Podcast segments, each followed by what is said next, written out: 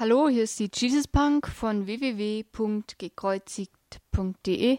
Wir haben den 22. Juni 2012 und ich möchte dir meinen Blogbeitrag vorlesen. Der heißt Was bringt Beten, wenn Gott bereits einen Plan hat? Man hört ja öfter mal, dass Gott einen Plan hat für jeden Menschen. Weiß der dann auch, was das kleine Mädchen, das heute Morgen geboren wurde, später mal beruflich machen wird? Und weiß er auch, ob Onkel Manfred vom Krebs geheilt wird oder nicht? Und wie lange Tante Helga wohl noch leben wird, weiß der das auch? Ob Gott heute schon weiß, wer Europameister 2012 wird? Was meinst du dazu? Ich denke schon, dass Gott einen Plan hat und durchaus schon heute weiß, was mit manch einem in der Zukunft passieren wird. Dennoch denke ich, dass Gott durch Gebet seine Pläne mit uns auch mal spontan ändert.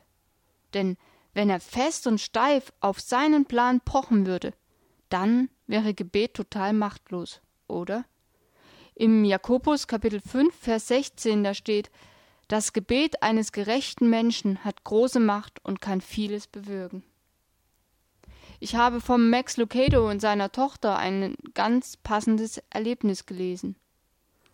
Und zwar schreibt der Max Lucado, als meine Tochter Sarah in der zweiten Klasse war, durfte sie sich in einem Geschäft, das auf unlackierte Möbel spezialisiert war, einen Schreibtisch aussuchen. Sie war begeistert mit dem Gedanken, einen eigenen Schreibtisch zu besitzen.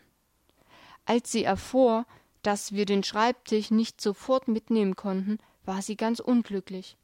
Aber Papa, ich wollte den Schreibtisch heute schon mit nach Hause nehmen. Es ist ihr hoch anzurechnen, dass sie nicht mit dem Fuß stampfte und Forderungen stellte. Sie versuchte jedoch mit allen Mitteln ihren Vater umzustimmen. Jedes Mal, wenn ich in dem großen Laden um die Ecke bog, wartete sie auf mich. Papa, glaubst du nicht, dass wir ihn selbst lackieren können?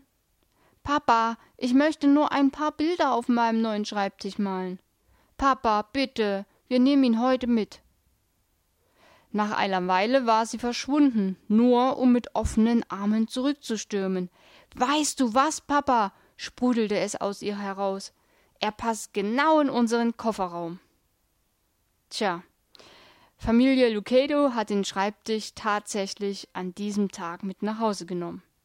Max Lucado schreibt, dass es natürlich klar ist, dass ein siebenjähriges Kind keine Ahnung davon hat, was nun in ein Auto passt und was nicht – aber die Tatsache, dass das Mädchen den Kofferraum mit ihren Armen ausgemessen hat, erweichte sein Herz. Aber schlussendlich entscheidend, wie Max Lucado schreibt, war, wie sie ihn ansprach, mit Papa. Die Tochter hat den Vater beeinflusst. Sie hat seinen Plan geändert.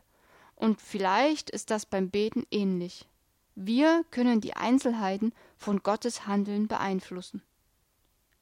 Vielleicht kennst du die Story aus der Bibel, wo Mose auf dem Berg Sinai gebetet hat. Er bettelte Gott an, das Volk nicht zu vernichten, und Gott ließ sich umstimmen. Im 2. Mose Kapitel 32, Vers 14 steht drin, da tat es dem Herrn leid, und er ließ das angedrohte Unheil nicht über sie kommen. Das Gebet von Mose beeinflusste Gottes Pläne. Natürlich kann Gebet nicht alles verändern. Wir werden Gott nicht daran hindern können, die Menschen zu lieben. Wir können sein Wesen, seine Charakterzüge nicht verändern und auch nicht seine Pläne mit der Zukunft im Himmel und so weiter. Aber ich denke, dass wir durchaus beeinflussen können, dass wir Einzelheiten durchaus beeinflussen können. Es geht aber nicht darum, einen widerwilligen Gott umzustimmen. Beten bedeutet vielmehr, Gott unseren Big Daddy inständig zu bitten, das zu tun, was er will. Heilen, helfen, seiner Tochter einen Schreibtisch geben und es schneller, stärker und eindeutiger zu tun. Sehr interessant fände ich jetzt zu erfahren, mit welchen Gebeten ich Gott schon beeinflussen konnte. Vielleicht ist beeinflussen auch zu viel gesagt, vielleicht könnte man es anders nennen. Ideen? Viele Grüße, fetten Segen und ein spannendes Spiel heute Abend. Deine Jesus Punk.